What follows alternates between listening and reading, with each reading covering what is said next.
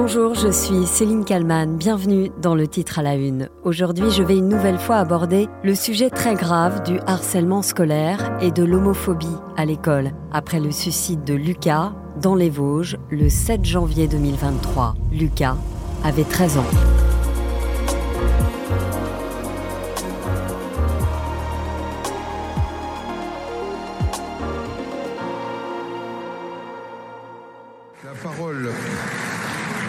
Monsieur le ministre de l'Éducation nationale et de la jeunesse, Papendaï. Quand un enfant met fin à ses jours, il n'y a pas de mots pour dire l'émotion, le chagrin, la douleur. Il n'y a pas de mots. Qu'est-ce que vous voulez que je vous dise? La voix brisée du ministre de l'Éducation nationale, Papendiaï, lors de la séance de questions au gouvernement au Sénat, le mercredi 18 janvier. La vie brisée, anéantie des parents, des proches de Lucas, qui a mis fin à ses jours. Il avait alerté à plusieurs reprises. Il était harcelé à l'école en raison de son orientation sexuelle. Lucas s'est suicidé un samedi. Il s'est pendu chez lui, à Golbet dans les Vosges, le 7 janvier 2023.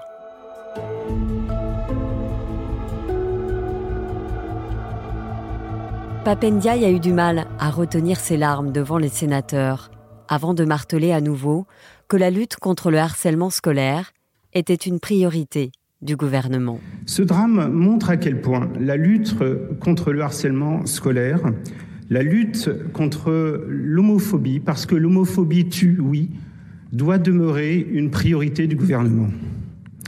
L'orientation sexuelle est souvent un point d'appui des auteurs de harcèlement. Il en est de même pour d'autres caractéristiques comme l'apparence physique, l'origine, la condition sociale. Lucas assumait ouvertement son homosexualité. Ce n'était pas un sujet, il ne s'en cachait pas, comme le raconte Mao Becker-Granier dans ce reportage pour RMC. À 13 ans, Lucas assumait pleinement son homosexualité dans sa famille, auprès de ses amis.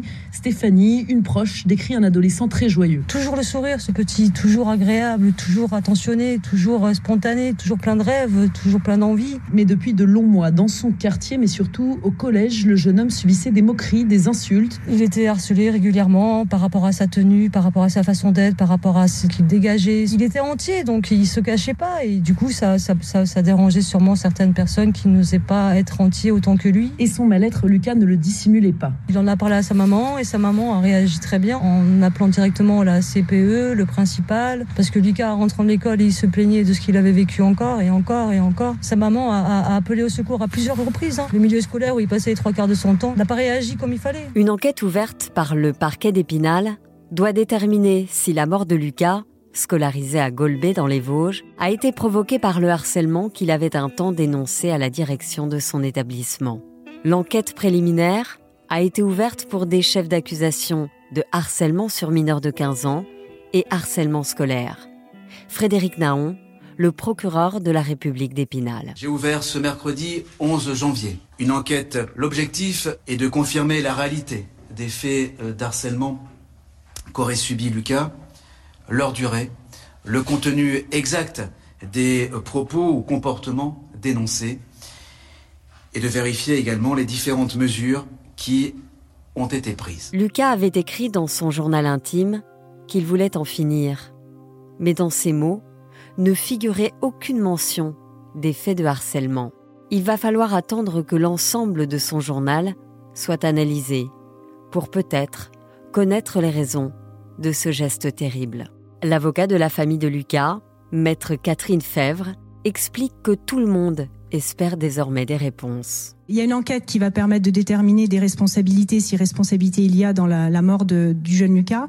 Euh, il a mis fin à ses jours, c'est un acte très grave. Il y a un contexte de harcèlement indéniablement qui euh, qui a été, enfin qui a entouré ce, cet acte. Maintenant, euh, il va falloir déterminer, comme l'expliquait le procureur dans sa conférence de presse, un, un lien de causalité certain. Euh, il est clair que la maman attend des réponses et que si responsable il y a, elle entend évidemment qu'il soit sanctionné. La maman de Lucas ne s'est pas encore exprimée. Elle le fera sans doute lorsqu'elle sera prête. Mais pour l'instant, elle a trop de chagrin. Elle a tout de même eu la force d'écrire une lettre quelques jours après la mort de son fils. Une amie, proche de la famille, l'a lu sur BFM TV. Lucas, notre petit homme, est une victime de plus, une victime de trop. Combien de marches blanches, combien d'enfants en souffrance et de familles cruellement touchées et de frères et sœurs amputés faudra-t-il encore que des actions concrètes soient enfin mises en place dans les lieux où chaque enfant a le droit à une scolarité sans harcèlement. Nous vous remercions vraiment de tout cœur pour le temps d'antenne que vous consacrerez à rendre hommage à notre petit homme, mais je vous en prie, vraiment, laissez-moi pleurer dignement mon fils. Laissez-moi du temps pour trouver le mot et la force nécessaire pour m'exprimer. Je peux vous assurer que le jour où je serai prête, je ne vous lâcherai plus. Je consacrerai ma vie à continuer les combats de Lucas. Merci.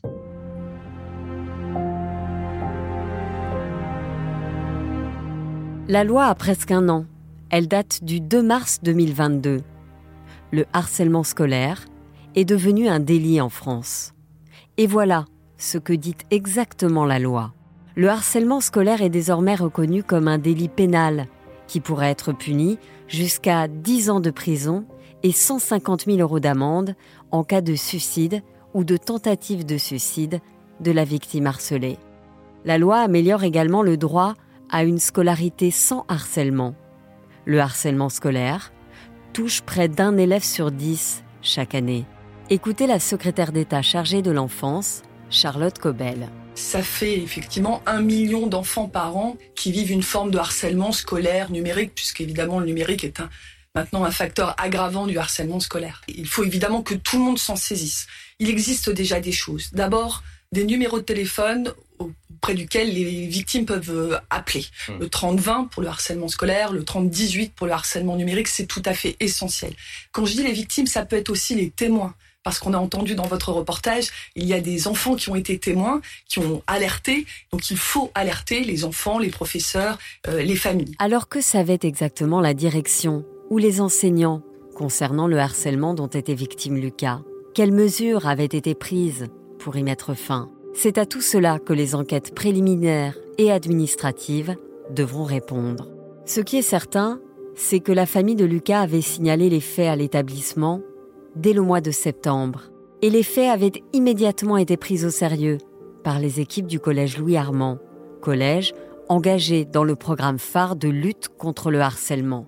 Ce plan de prévention du harcèlement à destination des écoles et des collèges est généralisé partout depuis un an et demi. Mais est-ce suffisant Une source proche du dossier nous a confirmé qu'il a été jugé préférable que certains élèves ne reviennent pas immédiatement au collège, et cela pour apaiser le climat de l'établissement. Des élèves qui ont été pointés du doigt par des camarades de Lucas, mais tant que l'enquête est en cours, ils sont évidemment présumés innocents. Aujourd'hui, le harcèlement peut se dérouler à l'intérieur ou à l'extérieur du périmètre scolaire, à cause notamment des téléphones portables et des réseaux sociaux. Deux lignes téléphoniques gratuites existe pour aider les familles. Le 3020, un numéro d'écoute, et le 3018 pour les situations de cyberharcèlement.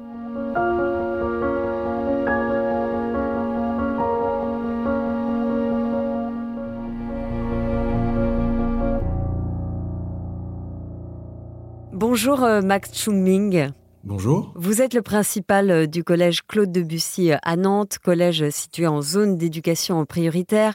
Euh, vous avez mis dans votre établissement plusieurs dispositifs en place pour lutter contre le, harcèlement. On y reviendra dans un instant. Je veux d'abord revenir sur Lucas, qui avait 13 ans. Il était homosexuel, il ne s'en cachait pas. C'était visiblement là-dessus, sur cette question de l'orientation sexuelle, qu'il a été harcelé. Est-ce que vous diriez que les équipes pédagogiques en général sont suffisamment euh, formés pour aborder euh, et pour repérer justement ces cas de harcèlement bah, Ce que je pense, c'est que ça nécessite évidemment de la, formation, mais pas qu'au niveau euh, de l'éducation nationale, je dirais en tant que citoyen. C'est-à-dire qu'en fait, tout est une question de normes. Et en fait, il faut faire la distinction entre la loi et la loi. Vous savez, un petit peu comme le bon pêcheur et le, et, le mauvais pêcheur ou le mauvais chasseur. Bref, euh, il y a la loi en général qui consiste à dire que bah, c'est interdit, euh, les propos homophobes sont condamnables, tout ce qui est acte homophobe est condamnable. Et pour autant, dans un groupe, il y a une autre loi qui, euh, qui peut euh, émerger, euh, c'est par exemple le refus de l'homosexualité. Et pour le coup, on a cette contradiction en permanence dans les médias avec des gens qui s'autorisent à dire ou à faire des choses qui sont largement condamnables. Et quand ça, ça s'inscrit dans la rétine comme étant une situation normale, et eh ben pour le coup, quand c'est validé par par des groupes entiers, et du coup, voilà ce qui peut arriver à, tristement à ce, à ce, ce, jeune homme dans cette situation, mais on en voit beaucoup, malheureusement, trop. C'est ça, vous dites que, euh, par exemple, dès qu'on entend une insulte, il, faut tout de suite le, le, relever, en fait. faut jamais laisser passer, quoi. Euh, oui, effectivement, la plupart du temps, ce que les, ce que les jeunes euh, disent, et les moins jeunes d'ailleurs, c'est que, en fait, personne n'est intervenu et en fait ça c'est l'étiquette a été collée comme ça et a essentialisé ça devient le statut principal donc euh, du coup, euh, le jeune euh, ne s'appelle plus Timothée, Thibault ou Maxence. On va l'appeler le PD ou la Tarlouse. Et on va l'essentialiser. À partir du moment où il est essentialisé, et ça c'est la norme qui, qui permet ça, et ben du coup ça, ça justifie un traitement différent. Et ensuite les violences arrivent après. Mais du coup, tant qu'on n'arrive pas à travailler sur cette acceptation, pas sur cette tolérance, parce qu'il faut faire la distinction entre tolérance et acceptation. Il y a, il y a un distinguo important à faire à partir de là, euh, on peut faire euh, à peu près tout ce qu'on veut. Ce qui fait que je trouve ça plutôt injuste, finalement, d'en arriver à, s'en prendre à ceux qui arrivent euh, à la fin, vous savez, comme, les vautours qui, qui viennent dépecer. Mais avant ça, il y a tous ceux qui n'ont rien dit, qui ont validé, et c'est de la non-assistance à personne en danger. Vous étiez professeur de, sport avant d'être principal. Est-ce que ça vous est arrivé de passer à côté d'un cas grave de harcèlement? Ah ben oui, puis euh, je vais même vous dire, vous savez, moi il y a quelque chose euh, euh, qui me qui m'insupporte, c'est le, le, terme harcèlement entre élèves. Pour moi, c'est quelque chose qui n'existe pas. En réalité, euh, ça implique les adultes, soit parce qu'ils en sont témoins, soit parce qu'ils en sont euh, les auteurs, soit parce qu'ils en sont les victimes. Et donc, euh, moi, j'ai fait partie de ceux qui installaient la norme. Bah, le truc que je raconte à chaque temps d'intervention ou de formation, c'est la même. C'est, je suis prof de PS et moi, je l'ai fait. Hein. je mets quatre jeux de maillot par terre. Je demande aux élèves de choisir eux-mêmes leurs camarades pour faire des équipes. Et qui est choisi en dernier après les filles? Eh ben c'est le dernier, euh, celui qui est euh, qui va être qui a une vulnérabilité. On va dire qu'il est soupçonné d'être gay, par exemple. Il n'est pas forcément en plus. C'est même pas ça la question, c'est que on détecte une vulnérabilité. À partir de là, c'est moi avec ma règle qui ai participé à lui coller l'étiquette. Tout le monde a fait le boulot, personne n'est intervenu ça devient son statut principal parce que ben en fait tout le monde l'appelle comme ça. On va l'appeler allez le jbeb. On va résumer, on va pas dire le PD parce que sinon ça, ça serait trop trop visible. On va l'appeler le jbeb. Et puis après ça, ça, ça justifie un traitement différent. On lui passe pas la balle, il mange tout seul à la cantine. En fait ça commence comme ça. Ça commence comme ça et du coup euh, traiter euh, euh, le harcèlement par le prisme uniquement des élèves et seulement parler du harcèlement, c'est c'est commencer par la fin. Nous, ce qu'on dit, c'est que 100% des personnes harcelés ont été boucs émissaires, 100% des boucs émissaires ne seront pas forcément harcelés. Et ça commence par des situations de boucs émissaires et d'isolement. Tous ces jeunes et ces adultes, parce que ça arrive aussi à des adultes, sont finalement isolés. Et ça commence toujours toujours par une règle. Moi, si je prends mon exemple, quand j'étais élève en seconde, j'étais en, seconde électrotech, il y avait que des garçons. On avait espagnol en, LV2. On savait très bien qu'on n'allait pas passer l'espagnol euh, au bac. Et donc, euh, du coup, euh, cette règle, cette loi qui était partagée par tout le monde, il y avait que des garçons en classe, à l'exception d'une personne, c'était une fille. Alors, on faisait les malins, on essayait de la, la séduire et ainsi de suite. Mais en fait, il se passait quoi? Il se passait que du coup, toutes les violences étaient permises envers cette prof d'espagnol. On pouvait la traiter n'importe comment. Et, et, on lui en a fait voir de toutes les couleurs, et c'était elle le bouc émissaire. Puis un jour, elle est partie, euh, on l'a pas revue, et, moi je regretterais toujours ça, c'est de jamais avoir pu m'excuser. Et donc en fait, c'est trop simpliste ce truc de harcèlement entre élèves, ou ainsi de suite. Ça commence toujours par une norme, toujours, toujours par une règle. Une loi, une mauvaise loi est une loi qui exclut. Et donc, il faut changer la loi. Et vous avez mis dans votre établissement euh, un dispositif très particulier, ça s'appelle la, justice restaurative. Est-ce que vous pouvez euh, nous expliquer euh, comment ça marche? Alors là, la punchline que je pourrais utiliser, c'est en fait finalement la, question de la réparation, elle est liée à l'acceptation de la rencontre entre auteur et victime. Et du coup, nous, le, le, le, modèle qui est utilisé et sur lequel on se base, c'est euh, les commissions réconciliation et vérité qui ont été mises en place par Nelson Mandela et Desmond Tutu euh, euh après 20 années de, de, prison pour Nelson Mandela et, et en sortir d'apartheid. Et, et, du coup, la, la question qu'on peut se poser et que je pose à tout le monde, c'est si ils ont réussi, alors bon an mal an avec quelques quelques difficultés, mais à mettre ça en place à l'échelle d'un État, est-ce qu'on ne peut pas tenter de le faire à l'échelle d'un établissement scolaire? Je crois qu'on est en capacité de le faire. Et pour le coup, euh, ça commence par la reconnaissance des faits et euh, la, la demande de, de, de, pardon, parce que du coup, on se met à la place des uns et des autres. Vous avez un exemple concret de ce que vous avez pu traiter dans votre établissement?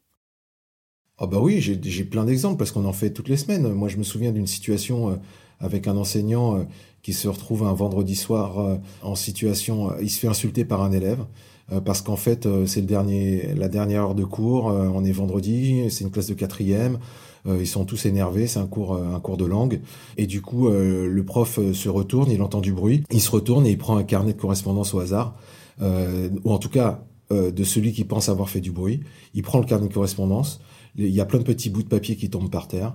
Euh, le gamin, ça l'énerve. Il dit ah, il pense qu'il va être sanctionné. Le prof prend les petits bouts de papier et les met à la poubelle. Et là, euh, l'élève se lève et, lui fait un bras d'honneur, l'insulte, le traite de fils de pute. Et, et, en fait, le prof demande un conseil de discipline. Sauf que là, pour le coup, je dis pourquoi pas le conseil de discipline, hein, ça je.